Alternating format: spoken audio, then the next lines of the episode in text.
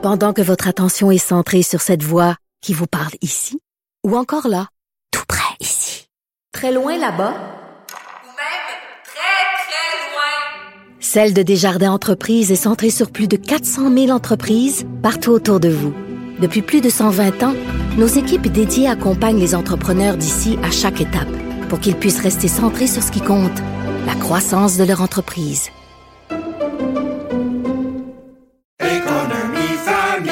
Ici Ricardo. Et Émilie, marchand d'IGA. On a envie de vous inspirer à bien manger. À moins de 5 la portion. Suffit de repérer les produits valeurs sûres et de les cuisiner avec une de nos recettes. Les valeurs sûres, c'est bien pensé, hein? Bien sûr! Détails sur IGA.net. Cube Radio.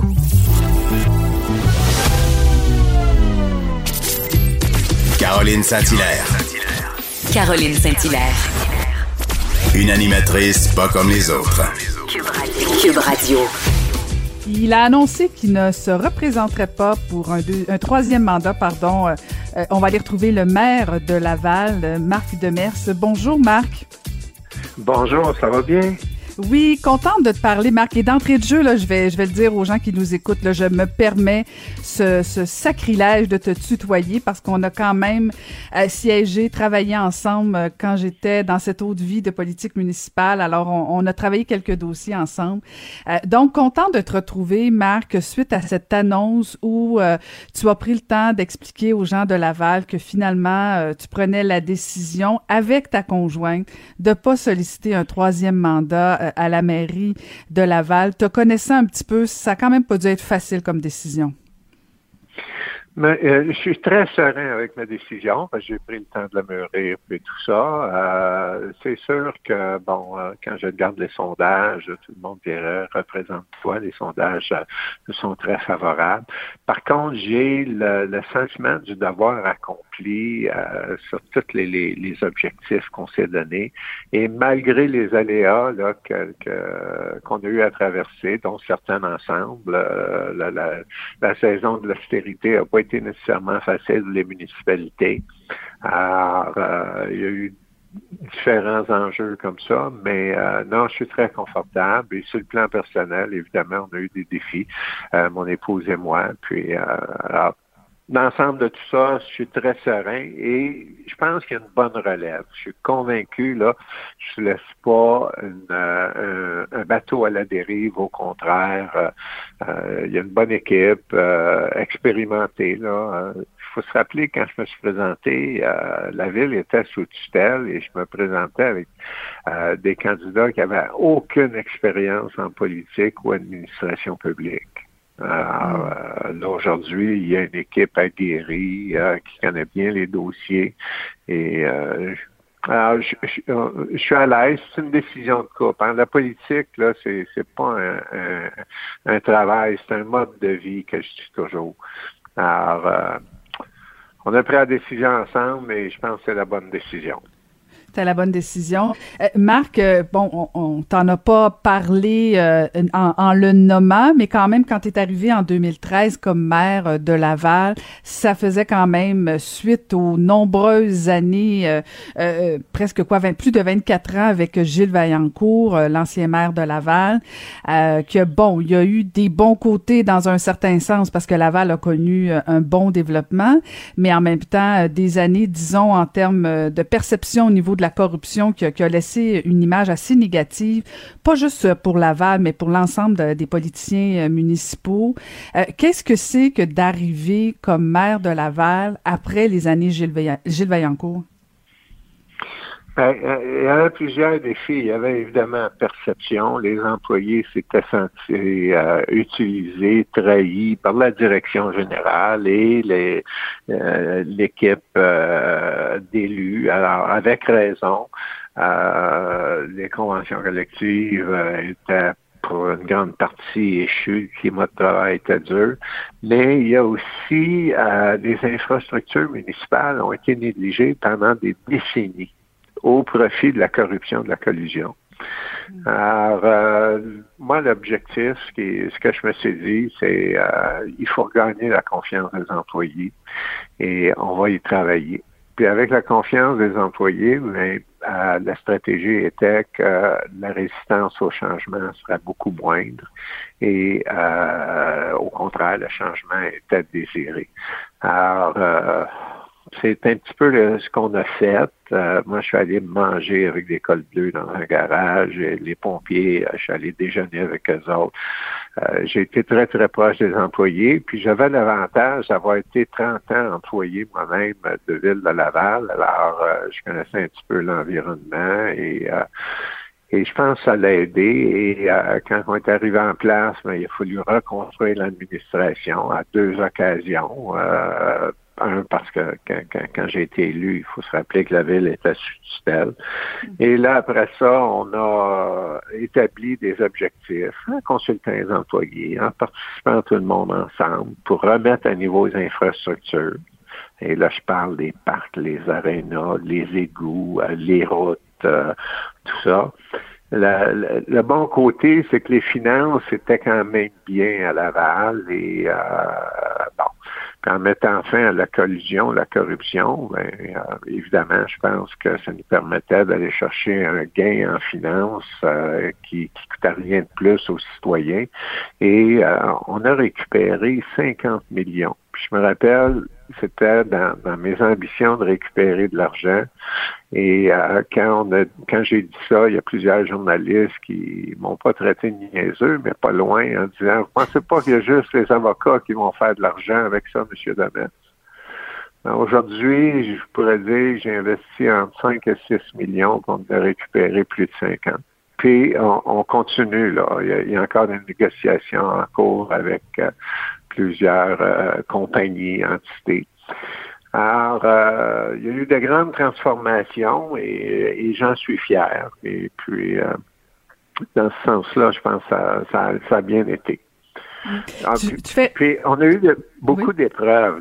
Tu sais, tantôt, je faisais allusion à l'austérité. Ben, il faut que les gens réalisent que les responsabilités des municipalités augmentent automatiquement. Puis les attentes des citoyens augmentent automatiquement. Mais quand euh, les revenus sur lesquels on se fie sont pas là, puis l'aide des, autres paliers de gouvernement n'arrive pas, euh, évidemment, c'est un méchant défi là, pour l'ensemble des municipalités. Puis tu l'as vécu autant que moi. D'ailleurs, la, la seule caricature que j'ai eue dans les médias nationaux, c'est avec toi. Puis le ministre Moreau. me souviens pas, me souviens pas de ce moment-là du tout, Marc. écoute, tu me rappelles des souvenirs, euh, Marc, mais tu faisais référence, tu disais, bon, c'est la fin de la corruption, la fin de la collusion. Penses-tu vraiment que, que, que c'est fini? Est-ce qu'on est à l'abri de tout ça, autant à Laval, mais dans les autres municipalités? Ben, je pense qu'il y a eu des pas de géants fait. Euh, bon, à Laval, euh, moi, mes attentes face à l'administration, c'est qu'ils tolèrent pas ça. Et ça a fait l'objet des gens qu'on a choisis là pour travailler à la ville. Ils doivent le dénoncer et pas fermer les yeux comme ça s'est fait dans le passé à Laval. Euh, deuxièmement, on a mis en place un bureau d'intégrité et d'éthique qu'on appelle le BL et qui est un peu l'équivalent du BIG à Montréal qui a été copié par Saint-Jérôme. Euh, Terrebonne nous a demandé, on peut-tu participer à ça parce que c'est une structure assez imposante, on n'a pas un moyen. On a dit oui. Et on a mis en place un autre aspect, le secrétariat de la gouvernance. On a euh, qui, qui, est là pour accompagner les organismes communautaires, les aider et s'assurer que l'éthique est respectée. Euh, et euh, bon, on a donné des pouvoirs accrus à la vérificatrice générale, des budgets accrus, ainsi qu'à l'ombudsman. Alors, ça va devenir un petit peu difficile, ça va prendre certainement bien des années avant de convaincre de tout, à tout ce monde-là de fermer les yeux. Et euh, je pense que la ville de Laval est une des plus transparentes au niveau euh, de la loi de l'accès à l'information, les données ouvertes, euh, tout ce qu'on rend disponible euh, à l'heure actuelle, toutes les oppositions, tous les élus ont un accès direct à la direction générale, poser des questions sur les dossiers et tout ça. Alors, c'est toutes des choses qui n'existaient pas. Mais il y a des outils quand même.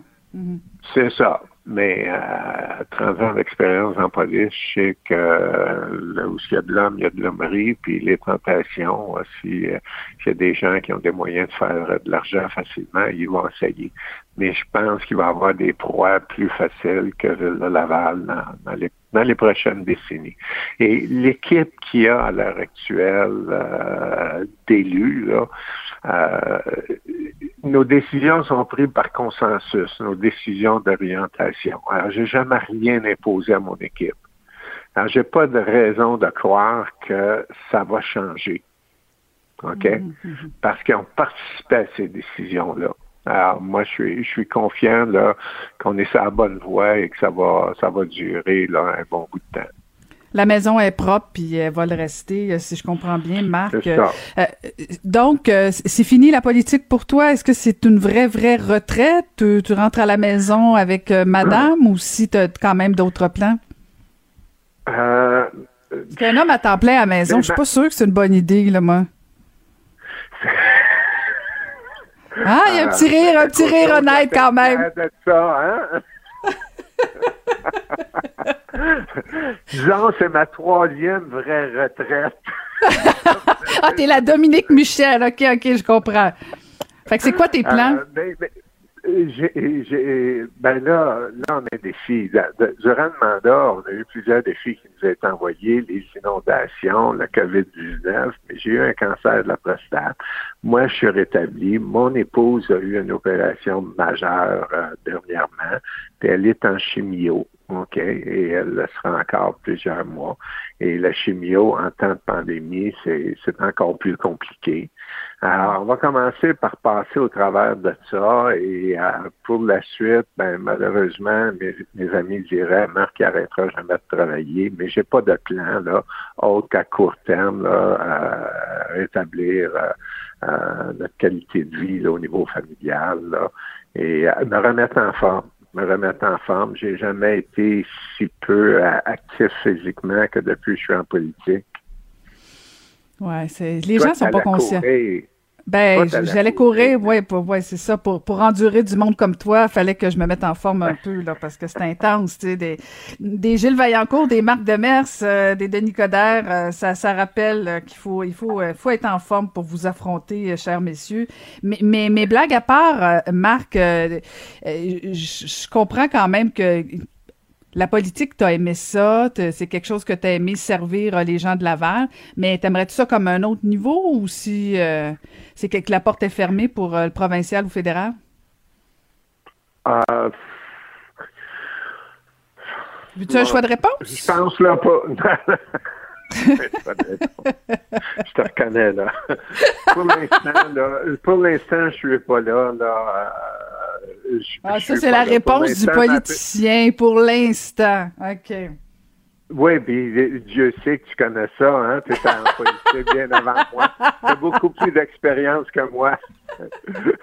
en politique, mais, pas en police. Effectivement. Non, là, la priorité, c'est réellement là, de, récupérer la santé avec mon épouse. Puis je sais que c'est un projet de plusieurs mois. Puis après ça, je veux je veux qu'on se remette en forme. Alors, je dirais, euh, je finis mon mandat jusqu'au mois de novembre. Je serai pas là à temps partiel. Je vais être là à plein temps, moi travailler, euh, je délaisse rien. Mais après novembre, là, il y a 4-5 mois là, où qu'on va euh, définitivement relaxer, se remettre en forme. Et euh, évidemment, j'ai trois enfants, six petits-enfants. j'ai de quoi me tenir occupé juste là. Juste là. Mm-hmm, mm-hmm. Ben, mon, petit doigt me dit qu'on n'a pas fini d'entendre parler de Marc Demers, mais je comprends très bien que, que cette pause sera plus que bienvenue pour toi personnellement, mais aussi pour le couple et la famille. Merci beaucoup, Marc. Bonne fin de mandat et euh, ben, bonne suite euh, pour, euh, pour après novembre. Merci infiniment d'avoir pris le temps de me parler ce matin.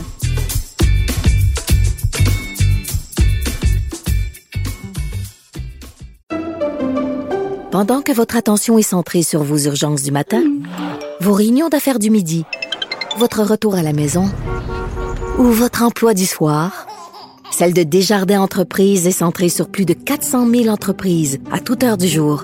Grâce à notre connaissance des secteurs d'activité et à notre accompagnement spécialisé, nous aidons les entrepreneurs à relever chaque défi pour qu'ils puissent rester centrés sur ce qui compte, le développement de leur entreprise.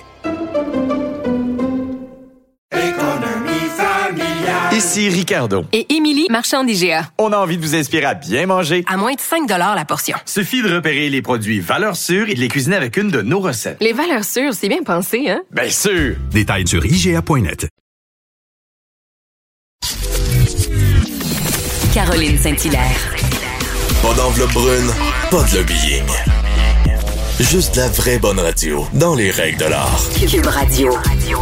On va aller retrouver la première directrice générale de l'organisme Sport Québec, Isabelle Ducharme. Bonjour Isabelle Ducharme.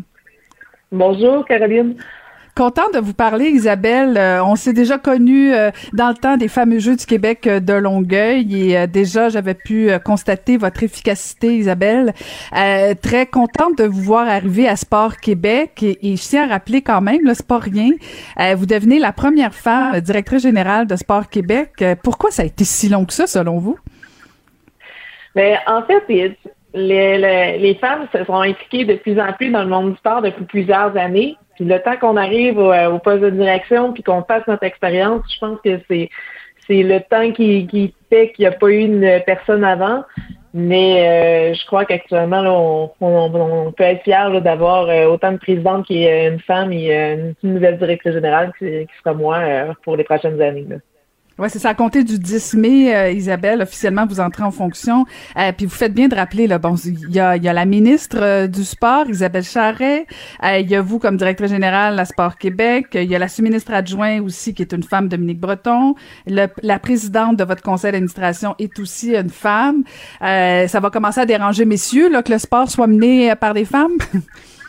Moi, je pense que les gars vont pas s'inquiéter. De toute façon, c'est depuis 25 ans, je travaille avec des gars, fait que c'est pas.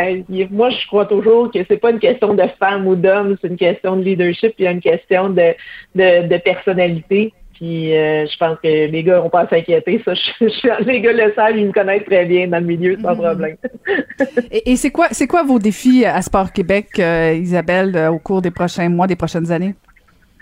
Ben, dans les prochains mois, ça ne peut pas être autre que la relance du sport au Québec, euh, autant pour euh, les organisations, les événements, les, euh, les intervenants qui œuvrent dans le milieu sportif. la pandémie, c'est un défi pour tout le monde dans la société québécoise. Et puis, c'est le aussi pour le, milieu sportif. Et plus que ça s'allonge, plus que le défi s'agrandit. Donc, ça, c'est certain, certain que c'est un des premiers mandats à réaliser. Là. Mhm.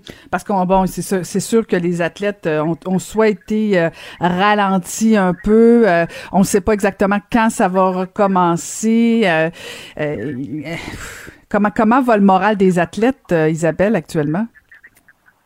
En fait, le moral des athlètes, il peut être variable selon la région, selon le niveau qu'on est, selon dans quelle dynamique qu'on est, dans quelle sorte de sport que nous sommes. Fait que, euh, tu sais, j'aimerais ça vous dire que tout le monde est heureux, mais ça serait tellement vous mentir, c'est tellement pas ça. Euh, c'est difficile. Je je peux pas le dire à l'inverse. Les jeunes doivent, c'est les moins jeunes, tous les sportifs doivent s'adapter aux nouvelles consignes euh, sanitaires à chaque mois, je vous dirais là. c'est un défi pour tout le monde. Mais en même temps, les gens apprennent, s'adaptent, puis ils gardent espoir à reprendre leur activité là, le, plus naturellement possible. Mhm. Puis, puis au cours de la dernière année avec la pandémie, euh, corrigez-moi si je me trompe, mais on a parlé beaucoup de santé, de mesures sanitaires, euh, on, a, on a parlé beaucoup de, de, de mesures pour, euh, pour, pour combattre la pandémie, mais on n'a pas beaucoup parlé de saines habitudes de vie. Est-ce que Sport Québec a, a, quelque chose derrière la tête pour faire un peu plus la promotion justement des, des, des saines habitudes de vie? Bon, bien sûr, avec les Jeux du Québec, c'est souvent une opportunité là, de parler de sport avec les jeunes et leur famille. Mais il me semble qu'il y, a, une opportunité, une fenêtre d'opportunité pour Sport Québec de, parler aux Québécois, de, développer un petit peu plus là, ces, bonnes habitudes-là.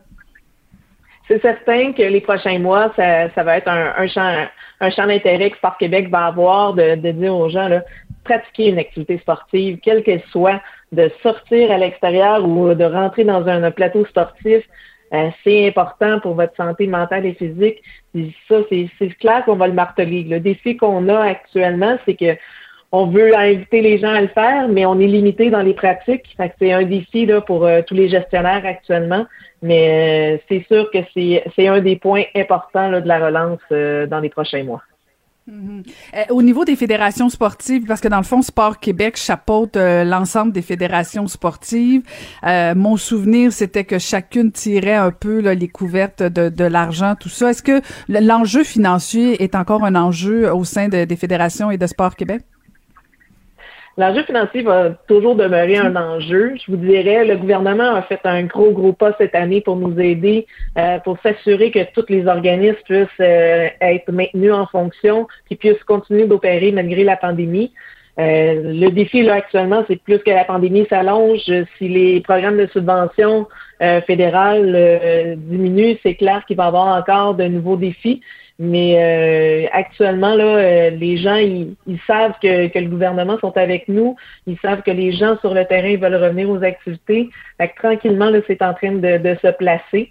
Euh, on a hâte d'avoir des nouvelles annonces qui vont arriver. Donc, euh, je pense que le, le milieu le milieu actuellement est capable de soutenir le développement sportif, mais c'est clair qu'il qu'il va avoir besoin d'aide là, pour la relance, là, qui, qui soit euh, qu'on puisse faire davantage de la promotion, aller rechercher des gens, réoutiller euh, les clubs, puis réoutiller euh, tous les, intervenants là, euh, pour, pour ce qui s'en vient dans les prochains mois. Bon, on va vous souhaiter un bon mandat, Isabelle, puis un bon succès au niveau de la, Direction générale de Sport Québec.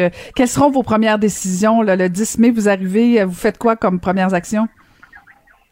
Euh, ma première action, ça va être de discuter, d'échanger avec l'équipe en place. Euh, Il y a une belle équipe à Sport Québec et puis euh, j'ai hâte de les entendre, j'ai hâte qu'ils me parlent de leur projet. J'ai hâte de voir euh, où, avec le conseil d'administration, euh, tous les, les, les choses qui ont été mises en place dans les derniers mois. J'en ai vu plus, beaucoup à l'extérieur, mais j'ai hâte d'être à l'intérieur puis vraiment euh, me remettre les deux mains dedans puis pouvoir avancer avec les nouveaux projets que le conseil d'administration et le personnel veut accomplir. Puis je peux pas le cacher, vous le savez, euh, mon, mon cœur pour les Jeux du Québec, j'ai bien hâte de, de parler avec les comités organisateurs et l'ensemble des membres des partenaires euh, de Sport Québec au complet. Eh, Je me permets une petite parenthèse parce que à l'époque, on a parlé il a pas, pas très longtemps au niveau de la nage synchronisée, euh, des, des, des problèmes euh, au niveau de la gestion. Euh, Madame Fréchette était sortie en disant qu'il y avait beaucoup de, de, de harcèlement euh, psychologique, notamment euh, des comportements, disons, qui laisseraient à désirer. Il y a un recours collectif là, mais au niveau des fédérations sportives québécoises, est-ce que vous entendez, vous avez déjà entendu euh, ces histoires ou si euh, c'est différent au niveau des fédérations sportives québécoises? C'est pas différent au niveau des fédérations sportives québécoises, je vous dirais. euh, il existe, on peut pas le cacher, il existe des histoires au Québec, comme au Canada, comme à travers le monde. Euh, c'est important que les victimes s'adressent aux bons, euh, aux bonnes personnes pour, euh, en fait, euh, mettre ça à, à jour et puis qui euh, qui ne vivent pas, euh, qui continuent pas à vivre avec de l'harcèlement puis de l'intimidation. Pour moi, c'est inconcevable que le milieu sportif ne soit pas un environnement sain et sécuritaire. Euh, le gouvernement a mis en place avec l'ensemble des fédérations sportives et ça va répertorier à l'ensemble des municipalités, l'ensemble des gens qui pratiquent le sport au Québec, une entité indépendante de plainte. Et puis ça, je peux vous le dire, c'est probablement la, la plus belle euh, réalisation au cours euh, des derniers mois qui a été faite pour soutenir le milieu sportif et, à soutenir euh, tous les jeunes et les moins jeunes qui vivent de l'intimidation, de l'harcèlement majeur dans, dans leur pratique c'est pas normal qu'on ait à vivre, que ce soit pas plaisant de faire du sport. Et puis, on va s'assurer que dans les prochaines années, ça se reproduise pas. Puis, chaque personne d'entre nous, on est garant de, de s'assurer que l'individu qui pratique euh, une activité euh, le puisse se faire euh, de sainement et de façon sécuritaire. Excellent. Bon, on va vous suivre attentivement. Bon mandat, Isabelle Ducharme. Merci beaucoup, ça me fait plaisir. Merci. C'était la nouvelle directrice générale de Sport Québec, Isabelle Ducharme.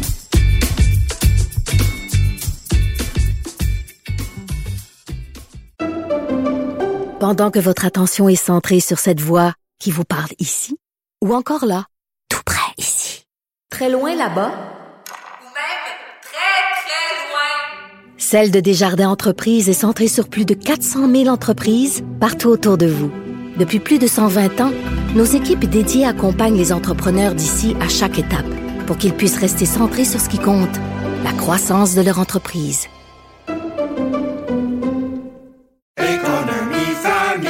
Ici Ricardo. Et Émilie, marchand d'IGA. On a envie de vous inspirer à bien manger. À moins de 5 la portion. Suffit de repérer les produits valeurs sûres et de les cuisiner avec une de nos recettes. Les valeurs sûres, c'est bien pensé, hein? Bien sûr! Détails sur IGA.net. Pour elle, les réponses sont aussi des questions. Vous écoutez Caroline Saint-Hilaire. On va jaser politique avec Marc-André Leclerc. Bonjour Marc-André. Bonjour Caroline. Content de te parler. Euh, grosse, grosse annonce. En fait, euh, une annonce quand même surprenante. Cette semaine, euh, Erin O'Toole annonce son nouveau plan environnemental. Qu'est-ce que tu retiens de ça, toi? Ben effectivement, c'est sûr qu'on peut se poser des questions par rapport au, timing de, faire l'annonce, mais je pense que Monsieur Monsieur O'Toole été poussé un peu dans les dernières semaines suite au dernier congrès conservateur à la mi-mars, ou une résolution ou qui comprenait beaucoup de choses, dont euh, de reconnaître que les changements climatiques sont réels. Euh, la résolution a été battue, mais on sait que Monsieur euh, O'Toole, durant sa durant le congrès, durant son discours, avait dit que les changements climatiques étaient réels, que le parti devait changer. ça a créé tout un tout là, un nombre sur son discours et ça, finit le Congrès sur une note négative. Et là, euh, aujourd'hui, euh, Monsieur, euh, va présenter son plan. Et euh, ce qui est intéressant, Caroline, dans son plan, c'est qu'il va parler de tarification du carbone. Donc, il va tenir sa promesse d'annuler la taxe sur le carbone, mais il va garder quand même une certaine tarification, autant pour les grands pollueurs que pour les consommateurs. Et euh, ce qu'on peut lire et, ce qui va arriver, c'est quand même intéressant euh, ce que M. O'Toole va proposer, c'est que la taxe euh, sur le carbone dans les autres provinces, parce que le Québec, là, on est sous la bourse sur le carbone, mais dans les autres provinces comme en Ontario, c'est que les gens payent plus lorsqu'ils consomment, exemple, de l'essence, et à la fin de l'année, le gouvernement leur redonne un certain montant d'argent pour compenser euh, leur utilisation et les taxes qu'ils ont payées de plus. Mais concrètement, ça ne change pas, ça ne change pas les habitudes des Ontariens, par exemple. Donc, quelqu'un qui vit à Ottawa, qui reçoit de l'argent, peut prendre de l'argent et s'acheter un F-150, par exemple. Mais dans le cas de M. Euh, O'Toole, il va comme créer une espèce de compte d'épargne et pour chaque individu. Et ces gens-là vont devoir utiliser, utiliser l'argent pour des choses qui sont dites achats verts une passe de deux bus, une nouvelle fournaise électrique, avoir des, nouvelles fenêtres éco-énergétiques. Donc, ça va pousser les Canadiens à consommer davantage vert. Donc, je trouve ça intéressant, cet aspect-là, cette différence-là entre le plan libéral et conservateur. Ben, puis euh, je t'avoue, je t'écoutais, puis je me dis, il y a quelque chose euh, d'intéressant, particulièrement ça, rejoint deux, euh, deux notions dont on oublie souvent. Quand on parle de développement durable, tu as la notion de développement. Alors, si on veut faire un genre de relance, effectivement, ce fameux compte d'épargne-là sert à consommer aussi en termes, bien sûr, ce que, ce que je comprends, c'est des, des achats verts. Ça peut ça peut joindre les deux les, les deux objectifs. C'est pas inintéressant, si j'ai bien compris que c'est ça. Non, c'est très intéressant. C'est ça, effectivement. C'est très intéressant. C'est innovateur. On voit qu'ils ont, innové, que c'est. Ils ont réfléchi un peu à la question, là. Oui, ils ont réfléchi à la question. Ils savent que pour leur, parti, pour leurs militants, les membres du caucus, garder la taxe carbone, que c'est vraiment le gouvernement qui prend l'argent, puis après ça, qu'il redonne aux gens, ça, les, sont contre ce principe-là, mais d'en faire quelque chose d'innovateur qui va aider l'achat vert, du développement durable, euh, ça, c'est intéressant. Puis ça, ça risque, ça risque, ça risque de bien passer autant avec ses troupes, mais pour l'ensemble aussi des Canadiens. Et ce qui est intéressant, et ce qu'on va voir aussi, c'est que ce qu'ils nous disent les conservateurs, c'est que leur plan, et, tout ça a été chiffré par des firmes, euh, va atteindre les mêmes euh, niveaux de réduction de GS que les libéraux, qui est de 503 mégatonnes, 511 mégatonnes. Ça, c'est la limite qu'on s'est fixée avec l'accord de Paris en 2000 pour 2030. Donc 511, c'est la limite. Les libéraux disent qu'ils vont être à 503 et les conservateurs, ils disent qu'ils peuvent l'égaler avec moins d'impact sur l'économie, sur des pertes d'emploi. Donc c'est intéressant. Donc ils vont vraiment là avoir une guerre et euh, les conservateurs là et on va voir aussi également dans les prochains jours également c'est pas juste d'avoir un plan, c'est comment M. Outou va l'articuler, va le mm-hmm. vendre ce plan-là et comment on va voir la sincérité par rapport aux actions qu'il veut mettre de l'avant. Donc, euh, c'est très intéressant. Ça va être très intéressant à suivre dans les euh, prochaines semaines. Est-ce que tu penses qu'il va avoir, toi qui les connais euh, un peu mieux que moi, est-ce que tu penses que tous les conservateurs vont se ranger derrière euh, M. O'Toole en disant, ben là, il faut qu'on qu'on se tienne un peu plus là, si on veut être au pouvoir euh, à la prochaine Ben, élection? Il va toujours en avoir des récalcitrants. Là. Je veux dire, quand tu, tu parti sais ingérable, c'est pire que le PQ, ce parti-là. non, mais je veux dire, tu sais comment d'aller- il peut y avoir des discussions animées. Moi, j'ai assisté à plusieurs discussions du caucus conservateur pendant deux ans. Euh, ça peut être animé, mais à la fin, les gens, je pense qu'ils vont se rallier. C'est sûr qu'il y a des gens, il y a des militants, il y a des gens qui seront pas contents. Euh, mais je pense que pour l'ensemble des membres, l'ensemble des troupes, ils vont être contents de le faire. Mais est-ce que chacun des 120 députés vont être contents? Sais comment Caroline sait faire partie d'un caucus. Chacun a des visions différentes. Mais il faut qu'ils se rendent compte, il faut qu'ils prennent acte de la dernière élection, qu'ils doivent déposer un plan, puis c'est un plan qui nous semble à première vue. C'est sûr, le, le, le diable est toujours dans les détails, mais assez complet, assez bien chiffré, donc euh, ça va placer M. O'Toole là, en bonne position pour rivaliser avec euh, Justin Trudeau et les autres partis. Alors là, cette semaine, euh, Marc-André, disons que c'est... Ah, hein? Ah, on s'amuse beaucoup avec Pas les conférences de presse. non, c'est pas facile, comme dirait l'autre. Fait quelques semaines que les conférences de presse de M. Legault sont, sont ardues. Là, le la fameuse annonce euh, du masque à l'extérieur euh, qui est lancée comme ça un peu à la surprise de tous. Et finalement, à la surprise de tous, M. Legault recule. Euh, c'est-tu, la faute, c'est-tu à Dr. Arruda ou la faute est à François Legault? Je pense que la faute est à tout le monde. Euh, je pense qu'on assiste, Caroline, on est tous tannés, hein. on est tous à bout. On, a hâte de voir nos proches. On est, on est, on est tannés des, des, couvre-feux. On est tannés de parler de la COVID. Euh, puis toi, puis moi, on est des analystes de la sphère politique, de la, de la- des- puis tu sais, je veux dire, nous, on- les, les vaccins, on, est rendu des pros, dans les vaccins, puis dans les nombres de doses, puis ça prend 112 jours après. On devrait, on devrait tellement pas être là-dedans, là, mais euh, tu sais, c'est, la pandémie oblige. Monsieur Arruda, euh, moi, je, je suis sûr que Monsieur Legault se pose la question, son équipe aussi. Qu'est-ce qu'on fait avec Monsieur Arruda? Euh, il était un atout au début, présentement, il est moins. Il nuit au gouvernement. Moi, je l'enverrais faire une grande tournée euh, du Québec. Oui, j'ai entendu ton monsieur- idée. Ouais, Quand un ministre fait pas de job, tu l'envoies à tourner. Ouais, c'est ça. Mettons, là, mettons que tous les deux, on se présente à la chefferie d'un parti qu'on crée, puis euh, que tu remportes, puis moi, je finis deuxième, mais tu dis, Marc-André, tu vas être ministre des Affaires étrangères. Donc, Marc-André ne sera pas là pour jouer dans le dos de Caroline. Ben, moi, je ferais un peu la même chose avec M. Arruda. Je le prendrais, je dirais, va voir tous les directeurs des santé publiques dans toutes les régions. Saguenay, c'est beau, la Gaspésie, puis va, les, va voir qu'est-ce qu'ils ont besoin, puis tu sais, tu, dans deux semaines, là, tu nous feras un rapport. Moi, je pense que M. Legault, euh, puis même quand on a vu euh, ce matin M. Legault faire un point, euh, pour une petite mêlée de presse avant la période de questions seul, ça le sert bien. Là. Ben oui, ben les oui. médias, tu sais, fait ça le sert bien. Euh, c'est lui qui prend les décisions, ben, il prend les décisions. Puis après ça, il pourra dire la, la santé publique me dit ça. Mais euh, M. Arruda, les gens, après un an, on arrive avec des mesures avec la masse. On sait comment c'est sensible, puis comment il y a eu des, sais, depuis un an, on le met, on le met pas, on le met, on le met pas. Euh, puis les gens le mettent, là, tu sais, je veux dire, aux endroits qui sont logiques. Mais là, on arrive avec des choses qui sont illogiques, des couples qui sont de deux adresses. Ils peuvent se frencher, mais quand ils sortent, ils peuvent pas, ils doivent porter le masque.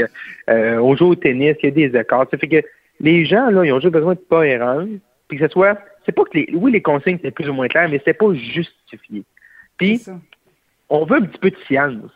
On veut, on, aime les chiffres, mais ça, nous prend de la science, ça nous prend une explication, ça nous prend un narratif. Parce que là, on peut pas être là juste, porter le masque parce qu'il faut le porter, ou euh, on va mettre le couvre-feu à, à 16 heures parce que, non, non, arrive avec des chiffres, on sauve combien de vies, on sauve combien de cas, puis ça, on l'a jamais eu. Fait que ça, un moment donné, les gens, on commence à être tout, tu sais, je veux dire, la moyenne des ours, que j'appelle la moyenne des gens, on est tous comment, on est meilleurs, tu sais, dans notre compréhension de la pandémie, puis de qu'est-ce qui est logique puis pas logique. Au début, on aurait dit mettez le masque à l'extérieur à toute occasion, mais on connaissait pas c'est quoi le virus. On savait pas comment il fonctionnait ce bibite-là, le COVID-19. Fait ben oui, on l'aurait mis sans poser de questions. Mais après 14 mois, quand tu es à bout, ben, faut que tu nous arrives avec des explications, avec des chiffres. Fait M. Arruda, c'est ça qui manque. On voit qu'il manque tout l'aspect scientifique, l'aspect euh, chiffre, l'aspect science. Puis là, ben, ça l'a répété dans la face cette semaine. sais. Ben puis ça fait pas c'est pas la première semaine là, c'est c'est je sais pas Ben si euh, c'est quel genre de conversation ils ont euh, actuellement au niveau du cabinet du premier ministre, mais effectivement, il faut qu'ils trouvent une, une solution autant pour François Legault que pour Dr Arruda au niveau de la perception, mais même pour nous, il faut pas qu'on, tu sais, faut pas qu'on soit trop ébranlé non plus. Euh, et si c'est trop politique, ben, j'imagine très bien Marc-André l'opposition critiquer du jour au lendemain si François Legault se retrouve seul puis Dr Arruda est plus là. Euh, tu sais, c'est pas Et puis- évident là. Je, sais pas. Ouais. Non, c'est- non, c'est pas évident, t'as raison, Caroline. Puis moi, ce que je trouve, ce que je trouve dommageable présentement, c'est que ça crée comme une espèce de diversion quand il y a deux problèmes pour moi qui sont super importants, mais problème ou chose qu'on doit focaliser, c'est la vaccination et la ventilation dans les écoles, dans les, milieux de travail où ça, c'est, tout le temps nébuleux. Puis là, la, vaccination, on apprend ce matin qu'il y a des endroits qu'il y a des vaccinateurs qui se tournent les pouces. C'est-tu parce que les gens ont peur du AstraZeneca ou ils n'avaient pas peur une semaine ou le bassin qui était éligible pour l'AstraZeneca, on commence à l'épuiser, parce que les 60 ans peuvent avoir accès au, Pfizer puis Moderna. Tu sais, moi, mes parents sont entre 60 et 65, euh, ils vont se faire vacciner aujourd'hui, mais tu sais, quand on a pris les rendez-vous, il y avait le choix. Sais, le choix entre Pfizer, Moderna ou AstraZeneca. Ben, quand j'ai c'est moi qui ai aidé ma mère, par exemple, à, s'inscrire, ben, j'ai pris Pfizer, Moderna. Tu sais, je veux dire, AstraZeneca est un bon vaccin, mais entre les deux, quand tu as le choix, fait on est-tu rendu à la limite que chez les 55 ans et plus, tu sais, on- euh, le, le- bassin qui était disponible pour l'AstraZeneca est pas mal réduit après après 7 jours, peut-être. Mais il faut que la vaccination ce soit notre priorité. Puis là, quand je les vois perdre du temps, puis parler d'être obligé de reculer, puis d'expliquer sur le port du masque à l'extérieur, mais là, je trouve qu'on on perd le focus sur ce qui est vraiment très important. Euh, puis, puis, euh, je sais pas, mais il y a quelque chose qui me trotte depuis euh, depuis ce matin où j'ai lu les journaux euh, je- euh, où on parlait justement des doses possiblement perdues d'AstraZeneca. Tu sais, pourquoi à la limite on donne pas tout de suite les deux doses à ceux qui se sont Ben fait oui. vacciner déjà pour la première dose d'AstraZeneca? Perdons rien, puis allons-y tout de suite avec les deuxièmes doses. Là, me semble que euh, ça va libérer tantôt quand quand quand les doses vont rentrer à coups de millions, on, on aura moins de gens qui auront des rendez-vous. Là, je sais pas. Il me semble qu'on pourrait être un petit peu plus c'est une excellente idée. Effectivement, il faut, faut, faut falloir que le gouvernement soit capable sur la vaccination de se virer sur un dixième. Quand une, quand une région, ça marche moins bien, où il y a un taux de saturation, on les envoie ailleurs. Enfin, ça va prendre plus de flexibilité. Et comme tu dis, AstraZeneca, c'est que c'est de tu sais, c'est 55 ans, là, tu sais. Faut avoir 55 ans. Fait que là, t'es es comme prêt avec ça, tu peux pas donner à des 54 ans. C'est la recommandation des groupes euh, responsables de la vaccination. Fait que là, ben, fait que garde, on va garder des Pfizer, Moderna pour les autres, les plus jeunes, puis ceux qui ont déjà eu AstraZeneca, ben, planifions déjà des rendez-vous, puis devançons leur deuxième dose, c'est pour les passer, tu sais. On peut pas arriver, Caroline, à, dans, dans une semaine avec des nouvelles qu'on a chez des vaccins au Québec, là. Je veux dire, Mais on peut ben pas, là, ça serait épouvantable. On peut pas, là. Écoute, là, oh, non, non, Mais là, tu sais, on est pogné, là. Tu sais, ici, là, moi, à Gatineau, là, tu sais, c'est couvre-feu à 20 heures, les écoles sont fermées, les commerces c'est fermé, euh, tout est fermé, là. Tu sais, là, les chiffres sont encore plus ou moins bons. Puis là, on jette des vaccins. Hey, t'as peu, là. Je veux dire, là, là, c'est- tout le monde qui va être dans la rue, là. Faut Je pas sens, que, je là. sens que Marc-André va être dans la rue si ça se passe de même. D'ailleurs, chez vous, c'est ça, ça va pas bien en Outaouais, là, Marc-André. Là. Non, non, ça va vraiment pas bien. Puis les gens du, du, du, du- on appelle ça le CISO, là, le CIS de l'Outaouais, le Centre intégré tatatata, de services santé, euh, la, la, la, la PDG adjointe a vraiment sonné la- la- l'alarme en disant c'est un tsunami. Parce qu'il y a un problème récurrent depuis Mathusalem qu'il manque de staff, il manque de personnel médical de la santé en Outaouais. Et certains même disent, M. Legault s'engage à ça, qu'il manque un hôpital de 700 lits. Bon, ben, là, 700 lits, mais on n'a pas, on pas de staff. Je sais pas comment on pourrait arriver à ça, mais euh, néanmoins, présentement, on n'a pas de personnel. Il n'y a pas de personnel, il manque de personnel. Le dépistage, c'est vrai, M. Dubé a raison, les délais se sont raccourcis, mais trois jours pour prendre un rendez-vous, cinq, six jours pour avoir des résultats. C'est quand tu veux essayer de contrôler une épidémie. Euh, ici, c'est la tempête parfaite avec l'Ontario qui est proche, Ottawa, manque de personnel, tout ça. Euh, une, une- population là que je veux dire vierge au niveau pandémique parce que la première vague, là, euh, qu'on avait 10 cas par jour, c'était un record. Fait qu'à partir de ce moment-là, c'est un, un défi. Euh, et, on était une terre d'accueil pour le, COVID. Et là, présentement, on voit que, je dire, que, le feu est pris. Et là, on n'a pas d'aide des autres régions, et puis on sait que dans plusieurs régions, c'est problématique, si on n'a pas d'aide au niveau du personnel, ben, on va tout être vacciné deux fois en, en, en Outaouais, puis on va être encore pris en confinement parce que on va faire du délaissage parce que notre problème de personnel n'est pas réglé. Et c'est une c'est un c'est un cercle vicieux parce que là, des cas d'éclosion dans les écoles, fait que là, les enfants pognent la COVID, mais les parents euh, qui, travaillent dans le domaine de la santé doivent, aussi se mettre en isolement, même s'ils ont déjà été vaccinés. Les recommandations sont rester 7-14 jours. Fait que là, tu pas de personnel sur le terrain. Fait que euh, on comprend pourquoi la, PDG adjointe du, du 6 de l'Outaouais a dit là, c'est un tsunami. Là. Fait qu'il faut pouvoir trouver une solution. Est-ce que le personnel là, qui sont déjà été vaccinés au moins une fois au début de, la vaccination, est-ce qu'on est capable ramener plus rapidement? Mais il faut pouvoir trouver des solutions d'Outaouais parce que c'est très, très, très problématique parce qu'on a déjà, même avant la pandémie, au niveau de la santé, c'est toujours été précaire ici à Gatineau. Est-ce qu'il y, y, y a, des gens qui réagiraient bien à la fermeture euh, des frontières avec l'Ontario ou ça, ça réagirait mal selon toi?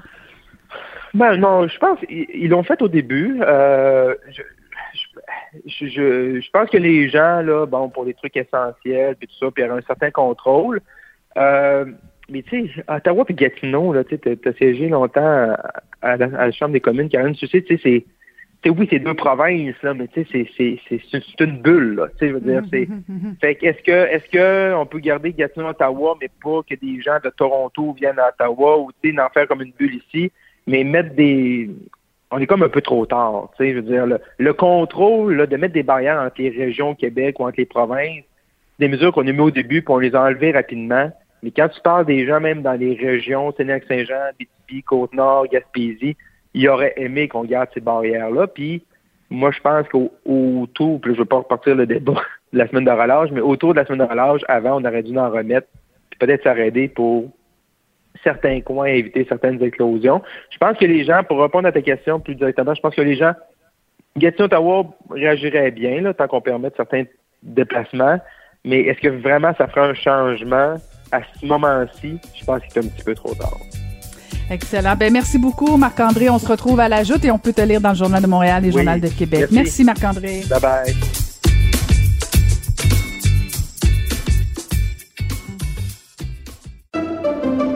Pendant que votre attention est centrée sur cette voix qui vous parle ici, ou encore là, tout près ici, très loin là-bas, ou même très, très loin, Celle de Desjardins Entreprises est centrée sur plus de 400 000 entreprises partout autour de vous. Depuis plus de 120 ans, nos équipes dédiées accompagnent les entrepreneurs d'ici à chaque étape pour qu'ils puissent rester centrés sur ce qui compte, la croissance de leur entreprise.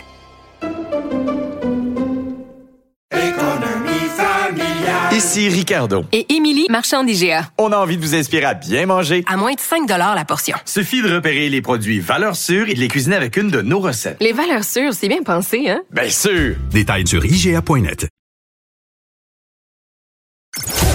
Ancienne mairesse de Longueuil, l'actualité. LGSN. Vous écoutez Caroline Saint-Hilaire, Cube Radio. On va aller retrouver la fabuleuse chroniqueuse, animatrice et auteure Varda Étienne. Bonjour Varda. Bonjour Caroline.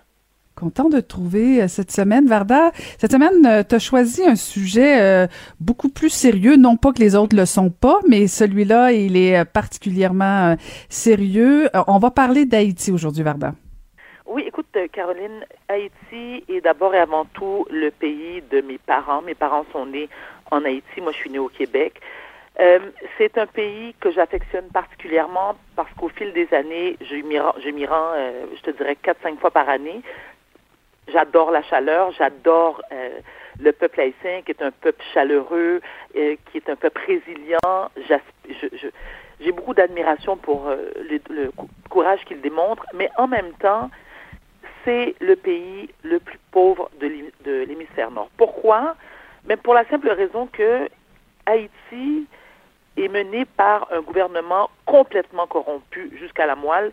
Le peuple réclame depuis je sais pas combien de temps la démission du président actuel Jovenel Moïse, qui lui euh, s'acharne à maintenir le pouvoir parce que alors voici sa raison, c'est qu'il selon lui il a été élu démocratiquement. Bon, ben ça tout le monde met des, émet des doutes et que son mandat actuel se termine en 2022. Donc lui ce qu'il dit c'est que tout autant que son mandat n'est pas terminé, il ne bougera pas.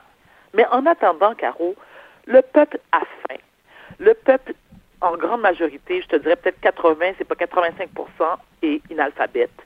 Les gangs armés mènent et contrôlent le pays. Je peux te donner des exemples que ma tante qui vient en Haïti m'a donné. Il y a des gens qui se font kidnapper à quelques mètres d'un commissariat et les policiers ne font absolument rien. Ils, ils refusent d'intervenir. Il y a des enfants aussi qui se font kidnapper, des enfants de la bourgeoisie qu'on retrouve soit assassinés ou violés.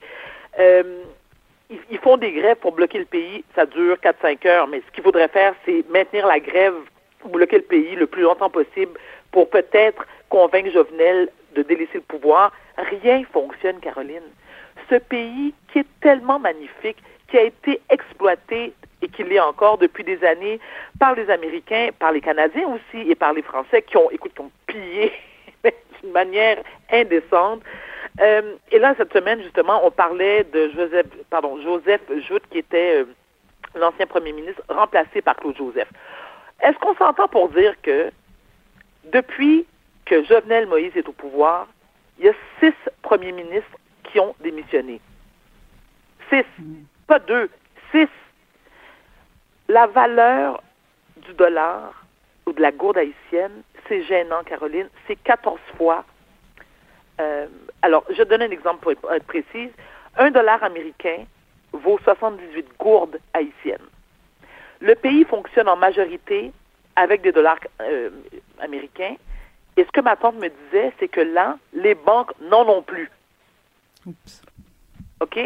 Donc, il n'y a pas d'électricité, euh, il n'y a pas d'eau courante, euh, les écoles sont fermées en grande partie. Euh, écoute, Caro, le pays est sale. Il y a des, il y a des, c'est, c'est, d'une tristesse. Et je demandais, j'ai posé la question à mes parents, à mes oncles et mes tantes, en demandant, selon vous, qu'est-ce, quel est le sort qui est réservé à Haïti? Et personne ne sait quoi répondre. Moi, j'ai des membres de ma famille, Caroline, qui font partie de l'élite haïtienne, qui sont de la bourgeoisie haïtienne. Ce qu'ils font, eux, ils sont chez eux, euh, dans leur bunker, qui, écoute, je veux dire, très bien gardés par des armes, par des, euh, des gardes du corps armés jusqu'aux dents. Leurs enfants fréquentent les meilleures universités et écoles privées aux États-Unis, en France. Donc, eux, quand il y a trop de chaleur dans le pays, mais ils prennent leur avion puis ils vont à Miami en attendant que ça se calme. Alors, comment veux-tu? En plus, c'est que c'est la bourgeoisie qui euh, finance les gangs de rue. C'est avec leur argent que ces gangs de rue-là peuvent se procurer des armes. Donc, tu fais quoi? Et moi, il y a des gens qui m'ont dit, sous le couvert de l'anonymat, qu'à l'époque où Haïti était dirigé par Papadoc, donc François Duvalier, père, le pays allait mieux. Imagine. Il y a toujours eu de la dictature en Haïti. Donc, tu dis, mais qu'est-ce qu'on fait? On a eu le tremblement de terre. Les chiffres étaient de 300 000 personnes qui ont péri. Il paraît que c'est beaucoup plus. Euh, on a amassé des sommes colossales, que ce soit en provenance du Canada, des États-Unis, du Brésil, de la Chine, certains pays d'Europe. Où est l'argent? Mais en attendant, tu as des diplomates, tu as des ministres haïtiens que, comme il y en a un, je pense que c'est le, je me rappelle plus de son nom, je pense que c'est un, euh, un tel Célestin qui s'est acheté une maison à Laval d'une valeur de 4 millions. Toi, tu es ministre dans l'un, pas dedans, dans le pays le plus pauvre de l'hémisphère nord et tu les moyens d'acheter une maison comptant à 4 millions. Tous les présidents, que ce soit Michel Martelly, que ce soit Jovenel Moïse aussi, euh, Henri Nanfi, et là la liste est longue, sont tous, ont tous quitté le pouvoir plus riches que jamais. Donc on fait quoi? Et moi, ce que je dis, j'ose le dire, Caro, c'est que les Américains, les Canadiens et les Français sont complices. Parce que eux, ils ont le pouvoir de sortir Jovenel Moïse du pays. Mais ils font rien. Comment? Ben, comment? La même façon qu'ils ont été chercher Guy Philippe, la même façon qu'ils ont foutu Jean-Claude euh, Jean-Claude Duvalier dehors du pays, ben, tu fais la même chose avec Jovenel. Mhm. Tu fais la même chose avec Jovenel. Et la diaspora haïtienne, elle est, elle a les mains liées parce qu'elle non plus ne sait pas quoi faire. Quand je pose la question à mes parents, je dis, qui alors papa est aux États-Unis, maman est à Montréal, je leur ai posé la question, mais vous, qu'est-ce que vous pourriez faire? Ben, c'est des bruits de criquet que j'entends. Parce qu'ils savent même pas quoi me répondre. Ils savent pas ce qui serait mieux pour Haïti. Moi-même, Caroline, je ne sais pas quoi te dire, je ne sais pas quoi te répondre, à part me, me dire, mais c'est pas possible. On fait quoi? Chaque président qui est mis en place est encore plus corrompu que le précédent. Donc, Ça fait quoi? peur parce que ben c'est ça, ça fait Peur, parce que si si les Haïtiens euh, ou la diaspora haïtienne, si euh, l'élite euh, sait pas quoi faire, euh, la communauté internationale euh, fait quoi? Est-ce que est-ce que le Canada pourrait pourrait agir à titre de médiateur? Est-ce que le Canada pourrait dire ben écoute, on, on se préoccupe de ce qui se passe en Haïti et on décide de non, on peut pas? Ben, C'est-à-dire que le, le Canada n'est pas n'est pas assez puissant. Il faudrait vraiment que ça soit euh, que- qu'il ait les, les États-Unis comme alliés et en joignant leurs forces, ça peut faire une différence. Mais toi, Caroline, je me permets de te poser la question, même si tu n'es pas d'origine haïtienne, tu es quand même une politicienne. Selon toi, rapidement, quelle est est-ce que tu as des, t'as des peut-être des, euh, des suggestions à faire ou co- comment tu t'aurais géré une situation pareille? pareille? Oh, écoute, c'est c'est euh, c'est c'est une grosse question embêtant, parce ben oui parce que il y a, y a la politique interne, euh, il y a la culture haïtienne, il y a la politique externe. Tu faisais référence aux États-Unis. Euh, Il y a y a aussi, on va se le dire là, il y a y a, y a- il y a- je dirais un désintérêt. On dirait que on dirait que la communauté internationale a décidé d'abdiquer, de baisser les bras en disant ben euh, il y a plus rien à faire. Je, je, je, je- c'est pour ça que j'étais contente que tu choisisses cette, ce sujet-là, Varda, parce que un, t'es es à même d'en parler. Deux, euh, il faudrait peut-être qu'on en parle un petit peu plus. Là, je veux dire, euh, ce sont nos voisins.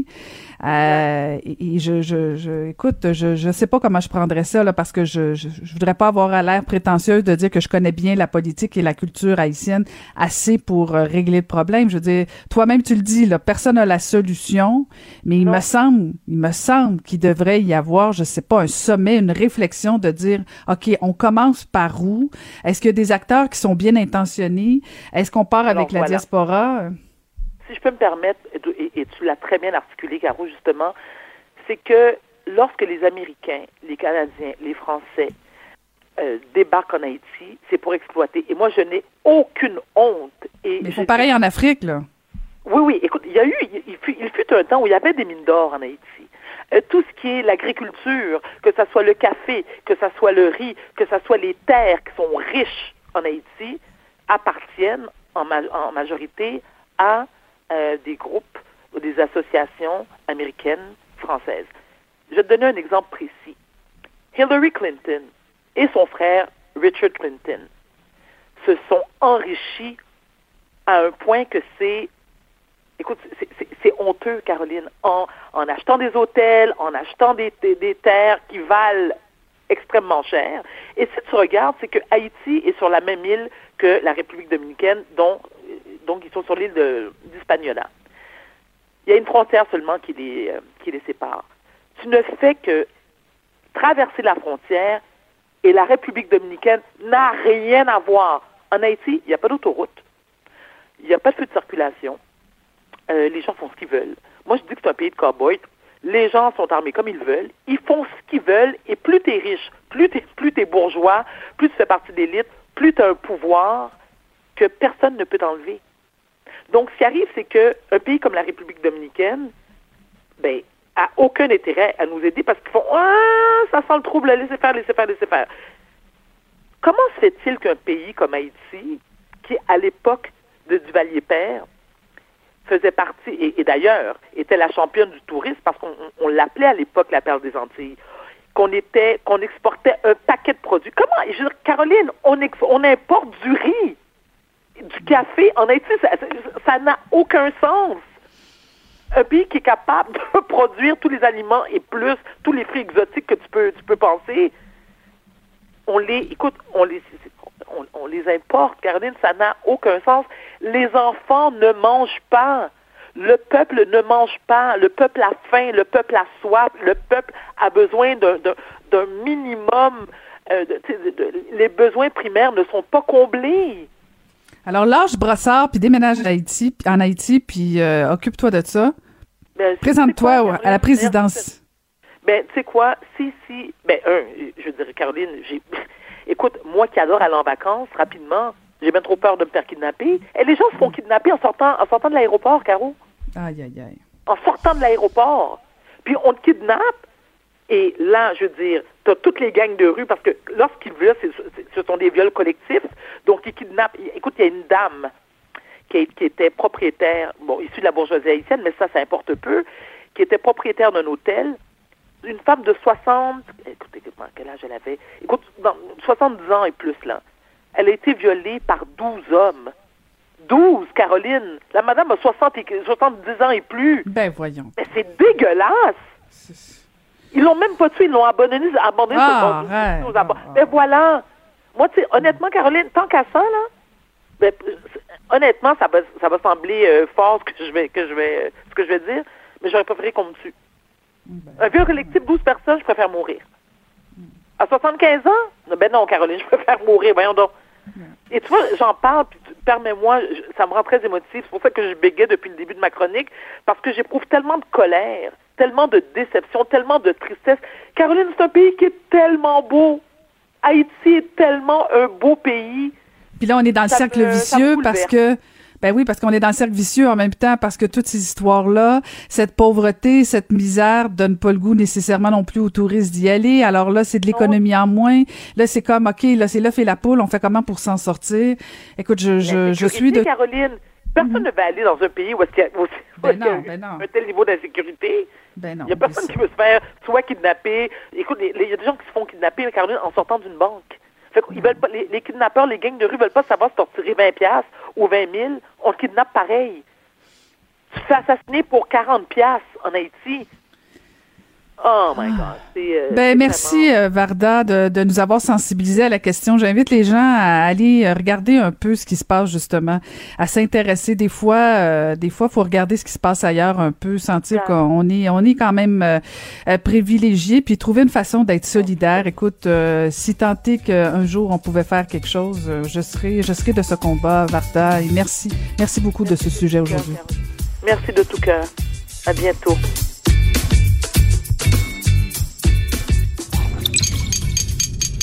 Cube Radio.